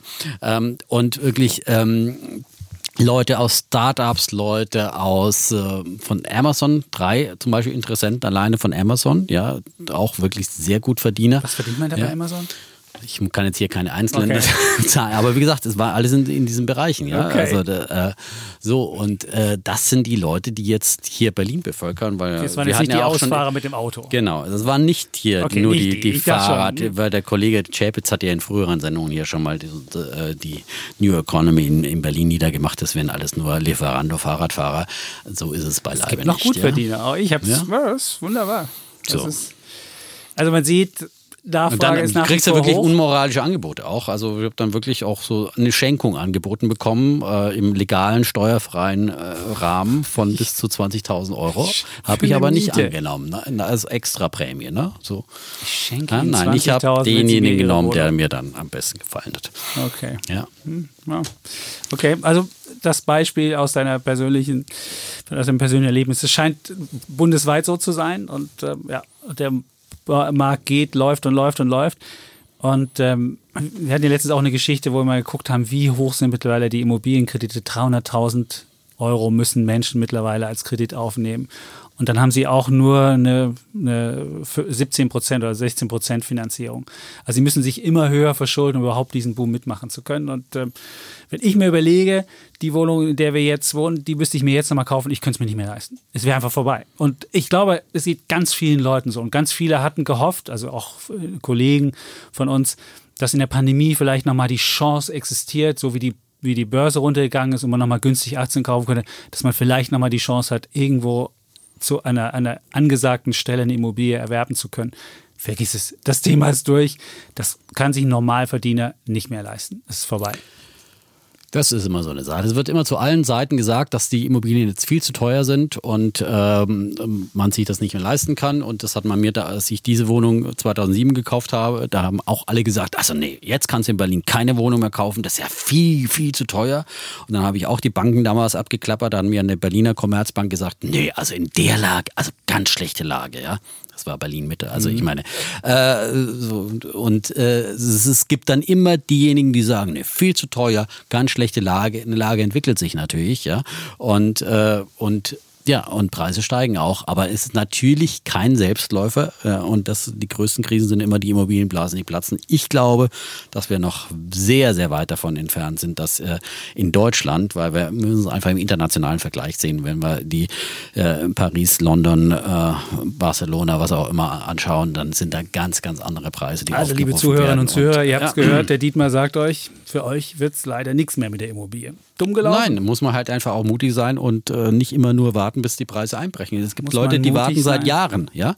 Ja, aber mutig sein, wenn du jetzt mittlerweile in Hamburg schon über, also du kommst unter einer Million nicht mehr an eine Hütte Es kommt darauf an, wie groß und welche Lage. Nein, da musst du halt nein, deine, das ist mittlerweile halt normale, deine Ansprüche nach unten schrauben. Ansprüche nach unten schrauben. Nein, mittlerweile kriegst du normale Wohnungen in Hamburg, da brauchst du unter einer Million gar nicht mehr anzukommen. Und wer kann jetzt einfach mal sagen, ja, muss mutig sein, mal eine Na Million. Ja, aber, ich meine, gut, wenn du, ehrlich, wenn du, wenn du sparen heißt und, und Gesundheitsminister bist, dann kannst du vielleicht irgendwie dir noch eine Villa ja, für eine Million kaufen und kannst ihn noch. Kostet 4 äh, Millionen, aber. Ja, äh, nee, der hat den zweiten jetzt noch gekauft für eine Million ja. dazu und hat dann noch demjenigen, der sie abgekauft hat, noch eine kleine Gehaltserhöhung gegeben. Ja, meine, da, dann geht das vielleicht. Aber der normale, der normale Mensch, der normale Mensch kann sich in, in angesagten oder in, in ordentlichen ja, in Lagen nichts mehr holen. Es kann natürlich nicht jeder am Kurfürstendamm wohnen. Das es geht halt auch nicht um Kurfürstendamm, so, aber wenn du im weitesten ja, Sinne Mitte nimmst, wenn du im weitesten ja, Sinne jetzt Pankow nimmst, wenn du im weitesten Sinne Prenzlauer Berg nimmst, da kannst du dir als normalsterblicher Mensch halt in die Lagen gehen, die sich doch entwickeln, ja. Und es war, wie gesagt, damals geht war halt Mitte dann auch dann im neuen Flughafen, da gibt es ganz günstige Sachen, nur klar. Und vielleicht geht es auch nach oben, klar. Nach oben, Am Flughafen geht es immer nach oben, klar. Ja, weil vor allem Tesla da in der Nähe ist. Ne? Das ist eine andere Geschichte. Aber das ist halt einfach, du musst immer da kaufen, wo die Lage noch nicht so entwickelt ist und, und darauf hoffen und ein gutes Näschen haben,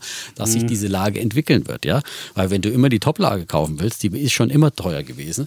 Und äh, das wollte ich mit diesem Beispiel nur erzählen. Und nee, eine Mitte, Million Mitte ja kostet, ja, und da musst du halt einfach mal rechnen, äh, eine Million zu einem äh, Prozent Zinsen ist halt einfach auch äh, leichter finanzierbar als äh, früher 500.000 Euro zu 5 Prozent Zinsen. Das muss man halt auch so ein bisschen sehen. Ja, weißt du, was du allein für, für Nebenkosten, für Kaufnebenkosten Kosten hast, wenn du die Millionenhütte kaufst. Dann ja, kannst du ja schon alleine ohne Makler kaufen.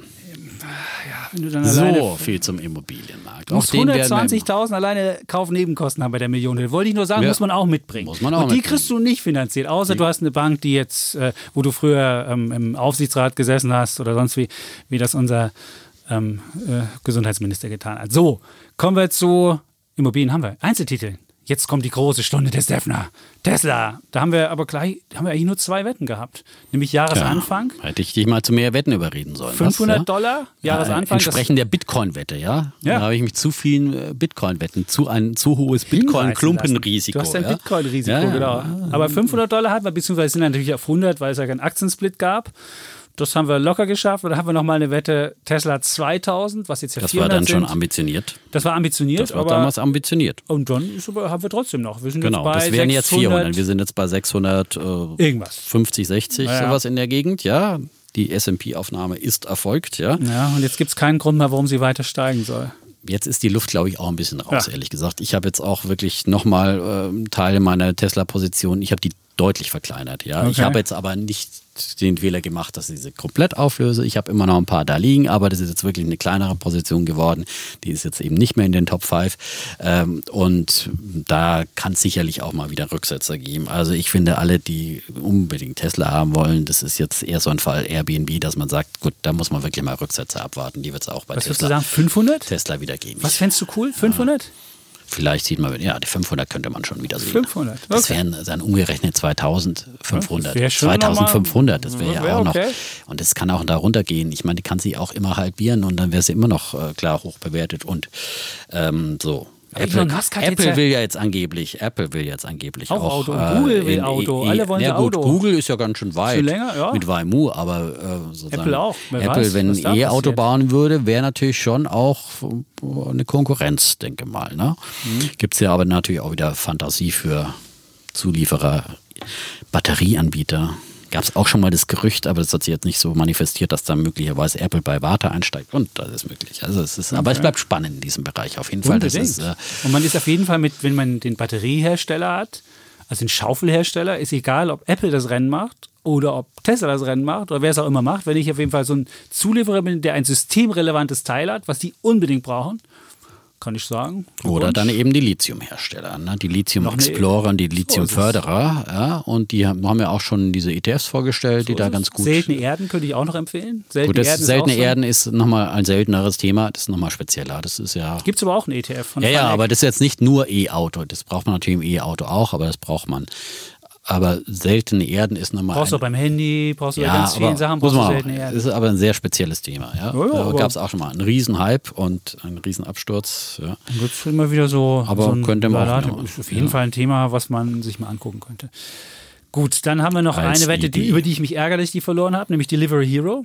Die war ja lange Zeit dann auch, äh, die ist ja zu 104 in den DAX gekommen und ist dann auch äh, richtig abgestürzt bis unter Wobei, 90. Ich habe mich eher geärgert, dass ich die Wette gemacht habe damals. Also und ich habe mich geärgert, dass ich die, weil das, diese Wette ist einfach, das ist eine, wo ich sage, da lag ich nicht falsch, da bin ich einfach, das sage ich, das ist künstlich aufgepumpt. Da ist ja, gut, das ist jetzt DoorDash halt in Amerika an die Börse gegangen, die ja, haben irgendwie eine Bewertung jenseits von Gut und Böse. Meine, Delivery Hero ist halt einfach ein Corona-Gewinner. So. Ja. Äh, und das ist DoorDash genauso und das ist natürlich ein Riesenhype. Und wie gesagt, ich habe auch gesagt, ich würde da nicht investieren aber hm, habe mir schon gedacht, dass es, äh, äh, dass es da weitergehen könnte, war mir aber eben nicht so sicher und weil wir wetten wollten zu dem Thema. Finde aber trotzdem gut, dass wir eigentlich auch mal ein reinreisendes Internetunternehmen mhm. im DAX haben, dass wir zeigen, wir haben sowas auch in Deutschland. Da hat der Kollege auch immer rumgejammert, dass es sowas in Deutschland nicht gibt. Es gibt es eben doch in Deutschland und ja. Das ist doch kein tolles Unternehmen. Wird sich zeigen. Das ist doch Delivery Hero, ist ja kein Technologieunternehmen. Die können das Einzige, was sie das machen. Ist natürlich ein Technologieunternehmen. Yeah die machen, die haben überhaupt keine Skalierung groß. Das Einzige, was sie machen können, sie können nur den Konkurrenten an dem Markt, wo sie sind, aufkaufen und versuchen dem Restaurant, von dem sie liefern, irgendwie die doppelte Marge abzupressen. Wunderbares Geschäftsmodell. Es gefällt mir. Das ist eine, das ist eine, das ist Economics, wo du A auf, auf Basis von armen Ausfahrern deine Kohle machst und B, wo du versuchst, irgendwie Restaurants zu erpressen. Geiles Geschäftsmodell, gefällt mir. Aber ich würde sagen, das ist kein ich mein, Geschäftsmodell. Du hilfst den Restaurants, dass sie, äh, dass sie liefern können. Natürlich. Jeder ist doch frei freigestellt in Deutschland, kann doch jeder seinen eigenen Lieferdienst ja. machen. Aber für viele Restaurants rentiert sich das nicht, dass sie extra einen Mann einstellen, der die, äh, die äh, Tom Kagai-Suppe ausfährt, sondern die nutzen halt dann die Dienste eines Lieferdienstes. Das ist, das ist doch legitim. Das ist doch ja? legitim. Ja. Dass dann der Mensch immer mehr abnimmt da dir, 30 Prozent für das, was er liefert, der, der, aber nicht der, der Mensch, der es liefert, der kriegt ja nur irgendwie einen Mindestlohn, wenn überhaupt, sondern der, die Plattform kriegt irgendwie 30 Prozent vom Essenspreis. Hä? Wieso denn das? Ja, weil, weil sie Käufer und Verkäufer zusammenbringt. Das oh, ist ganz einfach so. So eine 30 Prozent, das nimmt selbst Apple in ihrem, in ihrem, in ihrem, in ihrem iStore, in dem Shop nicht. Gut, aber gut, wenn diese Steuer, wenn du diese Steuer für gerechtfertigt hältst, ich finde dieses Geschäftsmodell nicht so toll, ich finde auch die Aktien nicht so toll, aber nichtsdestotrotz, du hast die Wette gewonnen, Punkt für dich, 118 notiert sie 104. Und da muss man ja vielleicht an der Stelle nochmal erinnern, wen äh, Delivery Hero im DAX ersetzt hat. Das war nämlich Wirecard. Damals haben wir ja keine Wette gemacht. Wirecard waren wir uns ja Gott sei Dank schon immer einig, ja, von Anfang an, schon, schon früher, dass wir gesagt haben, da ähm, trauen wir dem Braten nicht. Und genauso ist es gekommen. Und das war natürlich auch eines der ganz, ganz großen Themen dieses Jahres. Eine der größten Pleiten, die Deutschland jemals gesehen hat und sicherlich der größte Bilanzbetrug. Mhm. Da haben wir auch drüber geredet. Wohl als Wirecard die Probleme waren, saßen wir im Porsche mit dem Sommerfeld und haben den Porsche Taycan gefeiert. Da erinnern wir auch noch dran und waren eine Woche später dann. Ja, da konnte man noch, gab es immer noch genug zu besprechen. Da wir mussten ja auch ja, ja. den Taycan Probe das fahren. Ja, auf jeden also, Fall. Und mussten ja die Konkurrenz von Tesla beobachten und das haben wir getan. Und, der äh, Einzige, der den hohen Ansprüchen des Herrn Sommerfeld bisher als deutsches Auto. Als deutsches Auto. Als, deutsches Auto, als nicht Tesla. Als nicht Tesla, stimmt. Gut, dann hatten wir eine Wette, da muss ich sagen, da lag ich völlig daneben. Palantir, da war, das war eine Wette, die, das Unternehmen war ja, das war ja diese, dieses Big Data Unternehmen, du hast als Unternehmen ganz viele unstrukturierte Daten, die nicht irgendwie in der Datenbank schön sortiert sind, sondern irgendwo anfallen. Und dann holst du dir Palantir ins Haus und die implementieren eine Software bei dir. Das dauert zwar über drei Jahre, aber die kriegen das irgendwie hin. Und meine Idee war, das dauert so lang, das ist nicht skalierbar und sonst wie weiter. Und anscheinend haben die das jetzt so ja, hingekriegt, dass es doch schneller geht, dass sie, dass sie doch immer mehr Kunden finden.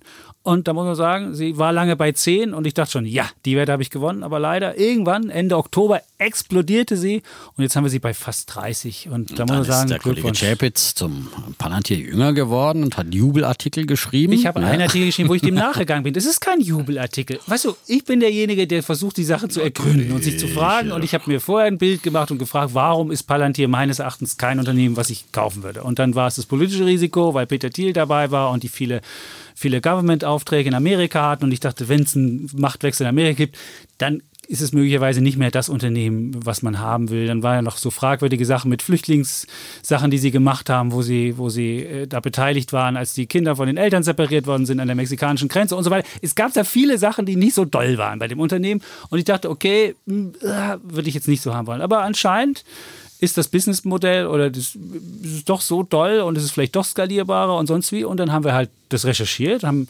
Menschen gefunden, die uns versucht haben, das zu erklären und dann haben wir das aufgeschrieben. Das ist alles. Ja. Das war kein Auf jeden Fall ein lesenswerter Artikel. Das ja, war nur eine Frage, dem nachzugehen. Eine Und ich bin kein Ideologe, der irgendwie Eine sagt, Jubelüberschrift, ja.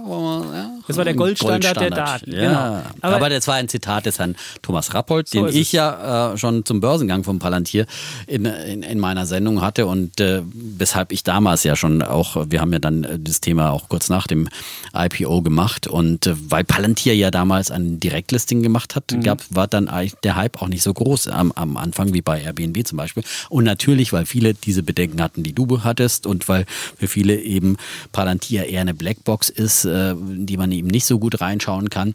Äh, deswegen war das halt einfach eine Chance, eine, eine Aktie, ich habe die damals ja unter 10 Dollar auch gekauft, ähm, relativ günstig zu bekommen am Markt, äh, ohne dass er halt gleich äh, hochgechest wurde und äh, quasi eigentlich auf Ausgabepreisniveau mehr oder konnte- weniger, es gab keinen Ausgabepreis, konnte fünf sich Wochen konnte man die handeln unter dem zu dem günstigen Preis. Und dann auf einmal wurde schoss sie hoch. Und wir haben ja. Ja. Mhm. das letzte Mal darüber auf die Hörerfragen geantwortet, was, was könnte die noch machen und ähm, haben ja da Thomas Rappold nochmal zitiert, dass da 100 Milliarden Dollar an Was Marktkapitalisierung wäre, das durchaus, ungefähr 60 durchaus 60 drin Dollar. wären. Sie haben jetzt auch einen äh, Konkurrenten nochmal an der Börse bekommen übrigens.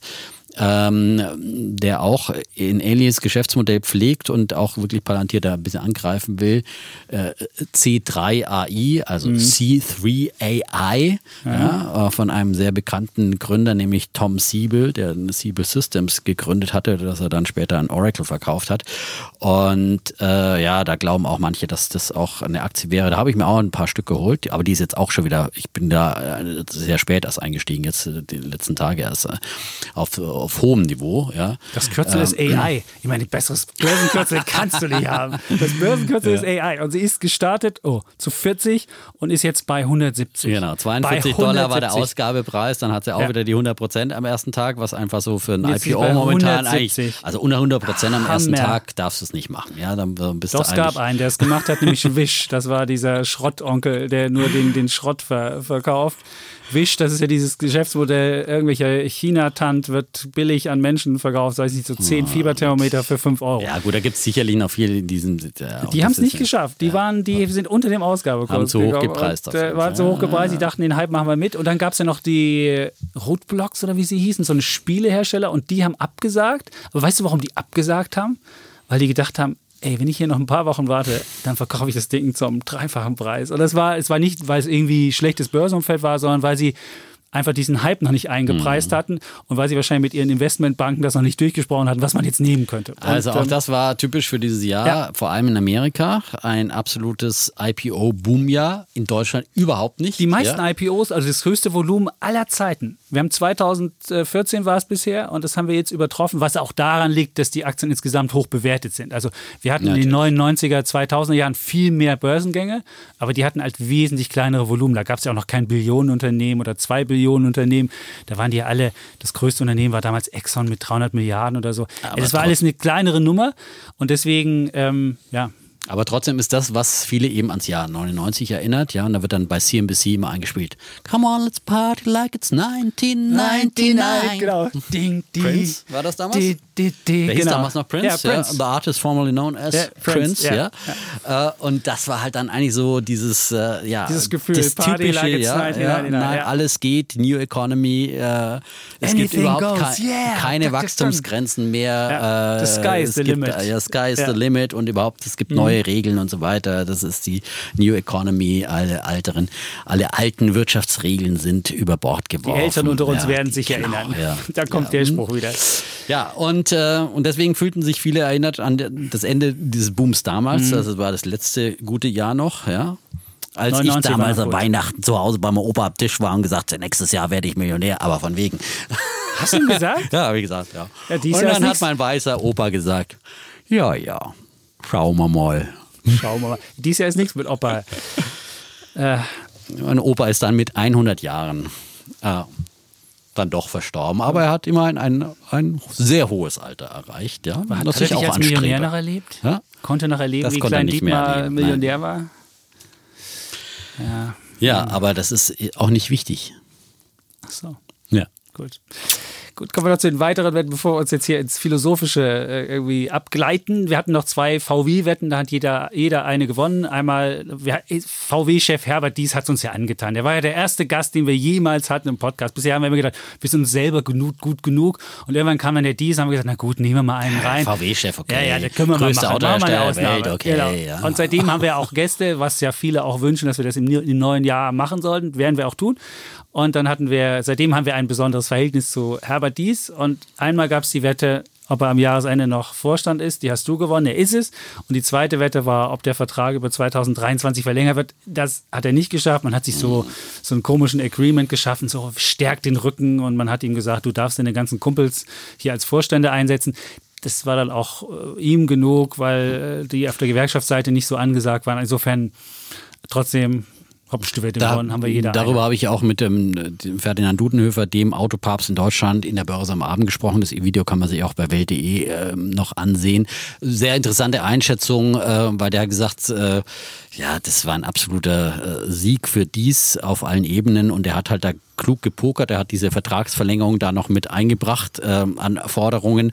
Er musste ja auch dem Osterloh was geben, ja, und auf das hat er dann verzichtet und dafür hat er seine anderen Forderungen durchgebracht. Das war halt ein, ein großes Pokern, wo man dann einfach äh, nehmen und geben. Aber äh, Dudenhöfer sagt natürlich auch immer, äh, haben wir ihn auch nach, nach der VW-Aktie gefragt, aber er ist so grundsätzlich einfach skeptisch bei so einem Unternehmen, wo die Mitbestimmung so stark ist, ja, äh, und dass man da Sparziele erreicht und aber man muss sagen, dass äh, nach dieser Einigung ist die VW-Aktie dann richtig abgegangen. Mhm. Äh, kräftig oh, zugelegt. Nein, doch. Richtig, ja. Die, es gab mal einen, zwei einen Tag 8 Prozent. 8 Prozent am, ja. am einem Tag nach der Einigung. Am nächsten Tag gab es nochmal, glaube ich, 5 Prozent ja. obendrauf.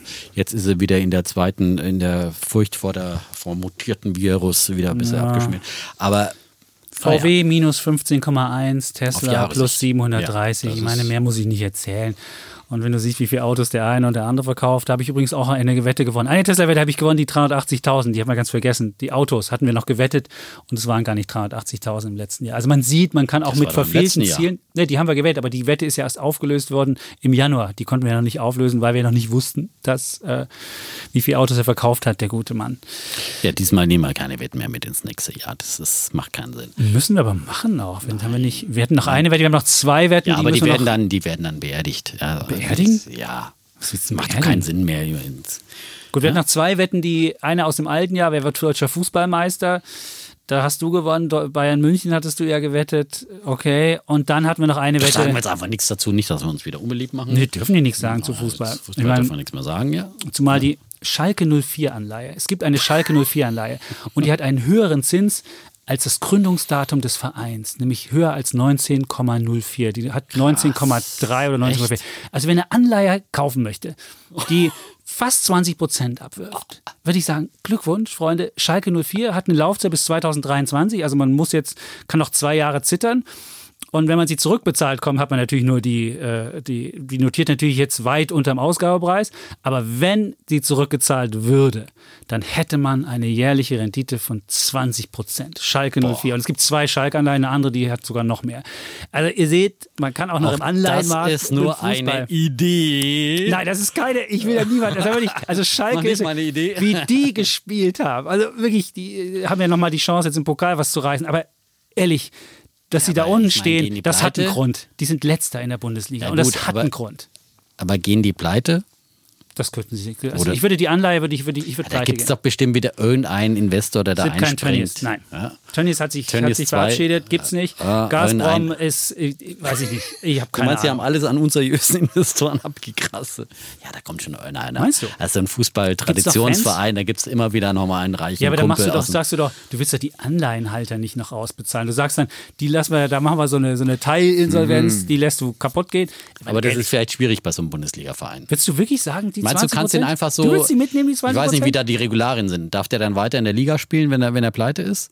Das ist eine gute Frage. Also Man das müsste man, also da sollte man sich mit, wenn man, bevor man diese Anleihe kauft, aus Gier, würde ich mich mit solchen Regularien schon beschäftigen. Was, wie, wie leicht ist es da einfach? Und kann man die Anleihe in kaputt Insolvenz machen, ohne gehen? insolvent zu sein? Also kann man vielleicht, ist es auch irgendwie ein komisches Insolvenzverfahren, dass du gar nicht insolvent bist und trotzdem die Anleihe nicht du zahlen nur musst. Das wäre trost den. Anleihegläubigern mit Insolvenz sagst, wenn ihr nicht einwilligt. Verzicht, auf, auf ja, einen Verzicht einwilligt. das ist, das ist Wahrscheinlich ein sowieso die ganzen Also das, Fans aus der das Südkurve wirklich, oder Nordkurve, ich weiß gar nicht, was sie für eine Kurve da Die haben. liegen da alle zusammen, genau. Gut, und eine Sache, da bin ich jetzt ganz stolz noch drauf, Kartellverfahren gegen Tech, das ist ja das große Thema, was auch Eines 2021 deiner sein wird. ja. Da war ja die Frage, ob es da ein Kartellverfahren gibt, mittlerweile gegen ganz viele, bis auf Apple, glaube ich, gegen alle. Facebook, Google, ähm, Amazon auch. Und jetzt ist halt die Frage, was passiert ja 2021? Aber selbst wenn was zerschlagen wird, könnte ich mir vorstellen, und es gab damals ja, als Rockefeller zerschlagen worden ist in 34 Einzelunternehmen, war der Rockefeller danach sogar noch reicher. Er hat natürlich nicht mehr so viel Macht über die ganzen Laden, aber er war reicher geldlich. Und ich weiß nicht, wie der, was der Zuckerberg ein Typ ist. Ob der jetzt mehr auf Geld steht oder mehr auf Macht. Ich würde eher denken, er ist so ein Machtmensch, aber ich weiß es nicht. Und Wenn er auf entsprechend Geld stehen würde, könnte er jetzt einfach seine Facebook-Aktien verkaufen und sagen, okay, ich gehe jetzt auf, Inseln hat er ja auch schon, ja, jetzt auf meine Insel und äh, Meinst du? das, das geht's doch, den, all den Leuten geht es nicht mehr um Geld letztendlich, weil ich meine, du willst gestalten und willst irgendwie, glaube ich, willst etwas bewirken und willst irgendwie die Welt verändern auch. Und wenn ja. sie in Myanmar die Leute die Köpfe einschlagen wegen meines Service, sage ich, Mensch, habe ich auch was gestaltet. Hm? Wegen Oh. welches Service? Wegen des Facebook-Service, weil die dagegen, weil die da irgendwelche Falschmeldungen. Also du solltest dir Social Myanmar- Dilemma mal angucken. in Guck dir einfach Myanmar, da mal, guck dir Social Dilemma mal an. Das ist ein, das ist ein wegen cooles. Da sollten wir im nächsten. Gründe die, die Menschen die Köpfe ein, ja. Aber also das ist, äh, wir sollten auf jeden Fall mal über diesen Social Face- Dilemma- Wieder diesen Eindruck zu erwecken, dass Facebook ist jetzt schuld, dass an Myanmar ist. das ist zumindest, war zumindest mit, hat zumindest Öl ins Feuer gegossen. Sagen wir es mal so. Vielleicht würde ich mich da. Ich glaube, also diese, diese Minderheiten und, und Auseinandersetzungen sind ganz schlimm in Myanmar, die es schon ganz lange gibt, ja. schon viel, viel länger, als es überhaupt Facebook gibt, ja. Aber auch in Indien gibt es solche Sachen. Ja, Aber wir sollten uns mal, wir ja. konnten es, vielleicht guckst du dir übers Rassismus Wochen, gibt's, über, du, über die seit, äh, Feiertage mal. Antisemitismus gibt's Social seit Dilemma. Guck dir mal Social Dilemma an und dann diskutieren wir ja, mal drüber. ja. Was hältst Und du davon? das- Wenn wir das Social Dilemma angucken, im nächsten Jahr mal drüber diskutieren. Da haben auch viele vielleicht. gefragt bei uns. Ähm, da ist nämlich auch, wird auch diskutiert, ob Social Media wirklich so gefährlich ist wie. Aber ich sag nur, es gab es zu allen Zeiten. Es gibt immer äh, Rufmord und, und was auch immer, ganz schlimme Dinge, die äh, passiert sind. Und ähm, da natürlich hat äh, mit einem Internet man einen äh, anderen Hebel, das ist ja klar. Mhm. Ja, eine andere Verbreitung, aber so. Jetzt wollen wir ein bisschen weihnachtlich. wir jetzt genau. Das war jetzt wirklich nicht sehr weihnachtlich. Ja, Willst du vielleicht nochmal singen? Vielleicht zum Schluss? Nein, Nicht? hm, ich habe nichts vorbereitet. Aber ich würde sagen, ich sage auf jeden Fall vielen Dank bei allen, bei euch, bei Sind wir Ihnen, wirklich durch? Ja, wir müssen jetzt mal auflösen erstmal. Ach, stimmt. Ja. Ich wollte jetzt hier schon das Schluss, weil ich, Bevor äh, du da jetzt zu wir wer gewonnen Weihnachtsansprache hat. übergehst. So, Ja. Ach so, ich, ich zähle mal durch. Also ich habe gezählt in meiner Excel-Tabelle und danach hat Dietmar 19 Punkte und ich habe nur 18 Punkte. Also ich habe mit einem Punkt gewonnen. Ich sage Glückwunsch, lieber Dietmar. Ich, das ist für mich jetzt einfach kein Sieg in dem Sinn, sondern ich finde, das ist jetzt ein, ein, ein Unentschieden, ja, finde ich. Ja. dir. Ja, ist es ein Unentschieden und ich finde, das ist das, was das Jahr am besten widerspiegelt. Ja, das, äh, und ich finde, was diesen Podcast widerspiegelt, dass wir hier unterschiedliche Meinungen vertreten, mal hat der, möcht- mal hat der recht. Und äh, das besser, finde ich, könnte es gar nicht ausgehen, als dass man sagt, äh, äh, es ist irgendwie äh, pari und äh, an der Börse hat halt der eine mal und äh, Costolani sagte, ich habe in 51 Prozent der Fälle habe ich recht behalten und in 49 Prozent aber lag ich 50 falsch. plus 1 hat er gesagt. Das reicht schon. Man ja, muss gar 50 nicht plus 1 ist 51 51, oder? Nee. Wenn du, wenn du 100 Millionen Aktien kaufst und hast 50 Prozent, dann hast Aber du 50 plus 1 ist doch 51, oder? Achso, wenn du jetzt Achso, du meinst Prozent- 50 Prozent unter eine Aktie. Äh, 50 Prozent muss ich richtig liegen und einmal noch. Und ob das jetzt Ja, dann 51 Prozent sind oder nicht, ist egal. Egal. Ich, ich kenne den Ausspruch mit 51 Ja, Prozent. ist ist, ja, ist ja egal. egal. Aber du musst einfach in der Mehrheit der Fälle musst du richtig Ja, liegen. das ist Und genau die Sache. So, darum geht es an der Börse. So, in dem Fall, da gehe ich jetzt richtig. Und ähm, aber äh, ich finde, wir tragen hier einfach äh, Debatten aus, die jeder irgendwie in, mit sich selber ausmachen muss oder mit anderen, wenn da jemand zum Diskutieren hat, wunderbar. Aber man muss sich all diese Fragen stellen, wenn man an der Börse aktiv ist. Genau. So, darf ich jetzt mit einer feierlichen Rede weitermachen? Jetzt hast du es schon so weihnachtlich eingestellt. Aber wir haben dann noch, ja, wir haben noch was zum, äh, zum Auspacken. Ja, Ja, ich wollte erstmal vielen Dank so, sagen für alle, alle die, die zugehört haben und die uns eigentlich das, ich glaube, das ist das Wichtigste im Leben, Zeit jemandem zu schenken. Ich absolut. glaube, das weil ist jetzt Zeit ist nicht vermehrbar. Also Stimmt. ein begrenztes Gut. Ja. Und das, das ist auf jeden Fall schon mal, ihr habt uns das ja. Und danke, dass Sie oder ihr diese Reise mit uns mitgemacht haben. Und es war eine Reise, fand ich. Ich fand, das ging Absolut. hoch und es ging Also, runter. Welt Und, umrundet äh, ganz oft, äh, aber in, auf rauer See. Ja. Rauer See, auf Achterbahnfahrt, wo auch immer die Reise lang führt. Auf jeden Fall habt ihr sie mitgemacht. Vielen Dank dafür. Viele haben uns auch geschrieben und gezeigt, wie lange sie das gehört haben. Das macht uns natürlich stolz. Und wir wollen im nächsten Jahr mehr davon machen. Und äh, jetzt darfst du noch mit dem Dank kommen. Ja, wir danken, Besonderen. Ja, wir bedanken allen Hörern, die uns, die uns diese tollen Geschenke, nämlich ihre Lebenszeit gemacht haben. Und ähm, wir haben jetzt noch ein Päckchen bekommen äh, von einem Hörer aus der Steiermark, aus Österreich, vom David. Und der auch wirklich uns einen ganz, ganz netten Brief geschrieben hat und halt auch geschrieben hat, es ist wirklich nicht so selbstverständlich, dass ein Österreicher mit Freunden, zwei Deutschen, okay, ein Deutscher und ein Bayer, eigentlich Franke, muss ich an der Stelle sagen, ne? das ist ja auch nochmal landsmannschaftlich ein Unterschied, eine Stunde zuhört, ohne zurückreden zu können. Haha, ich möchte euch auf diesem Weg eine kleine Weihnachts, kleine Weihnachtsgrüße aus dem Süden zukommen lassen. So, und ich habe ein schönes Fläschchen bekommen. Ja, Ja. da schreibt er ein, hat ein Champagnerfläschchen mit einem roten, der aus einem roten Wein aus Österreich gemacht wird. Ja, Mhm. vielen Dank dafür. Und Heugi hat vor allem ein ganz besonderes Ja. T-Shirt bekommen. Ein T-Shirt bekommen. Ja. Unterschätze niemals einen alten Mann, der in der DDR aufgewachsen ist, ja, mit der ollen DDR-Flagge drauf, jawohl. Ja, Holger. Ja, der Mann mit dem Hammer. Wunderbar. Also wir werden, also alter Mann, ich hoffe, wenn wir jetzt diese Bilder, wir werden ein Bild davon machen, wenn wir das ins Internet stellen und äh, zu Instagram stellen und wir hoffen, dass dann das mit dem alten Mann, weiß ich nicht, vielleicht der ein oder andere übersehen wird und das ist dann einfach, unterschätze nie einen Mann aus dem Osten. Sagen wir es mal so, ob der alt ist oder nicht alt ist. Ja, ich, ich glaube, im Vergleich zu unserem HörerInnen, Ja. Durchschnittsalter, innen. Ja, wunderbar. Danke. Gut. Biber. Dann war's Jetzt das haben wir für das uns, Jahr, ja? Wir haben das Jahr zusammen geschafft. Ich sage auch danke ja. bei dir, dass du hier, wir haben gestritten, wir haben uns auch, es gab auch in Vorgesprächen, haben wir uns angebrüllt, wir haben das Telefon häufiger aufgelegt. Es gab auch dramatische Szenen zwischendrin, auch während der Aufnahme. Wir haben häufiger neu ansetzen müssen am Anfang, weil es zu schlecht launig war. Auch heute kippte das ja fast schon. Wir haben uns aber immer wieder in die, in die Arme genommen und das ist das Schöne, dass wir beide immer wieder zueinander finden und auch vergessen können, wenn der eine den anderen irgendwie mal etwas unter der Gürtellinie getroffen hat. Und das äh, sage ich vielen Dank. Ich danke auch und ähm, ja, falls ich mal, äh, das ist mir passiert, tut mir auch immer leid, wenn ma- mal ein Wort rausrutscht, glaube, beiden was passiert. einfach Insofern- nicht so gemeint war, aber dafür haben wir ja unser, unser Om, das wir an dieser Stelle dann auch Mhm. gern nochmal vorweihnachtlich anstimmen. Und äh, für alle, die dann vielleicht doch am Familientisch die eine oder andere Debatte in diesem Jahr äh, führen. Und für die vielen Debatten, die in diesem Jahr äh, geführt wurden, gerade zwischen den unterschiedlichen Corona-Lagen und was es auch immer gab an Differenzen, die diesem Jahr hochgekocht sind. Äh, ich glaube, wir dürfen nie vergessen äh, und verlernen die Gesprächsfähigkeit miteinander. Ach, das ist ganz Das ist wunderbar. Und in dem Sinne wünschen wir frohe Feiertage. Nächste Woche gibt es keinen Podcast und dann sind wir im neuen Jahr wieder in zwei Wochen wieder da. Am 4. Januar, ne? Ne, im 5. 5. Januar. 5. Ja, am 5. Januar. Gut. Ja, recht mit den, am Tag vor den Weißen aus dem Morgenland. Ja, kommen die zwei Weißen aus dem Gut. Berliner Lande, aus dem brandenburgischen Lande. Mit ihren Weisheiten für das kommende Jahr daher. Also wollen wir jetzt die Verabschiedung mal starten? Und ansonsten sagen wir frohe Weihnachten. Ja, das hab Rutsch ich schon- gut rüber. Hast Ja. du schon gesagt? Ja. Und Sagen tschüss. und ciao Bleiben Bulle. und Bär Defner. und Chapitz.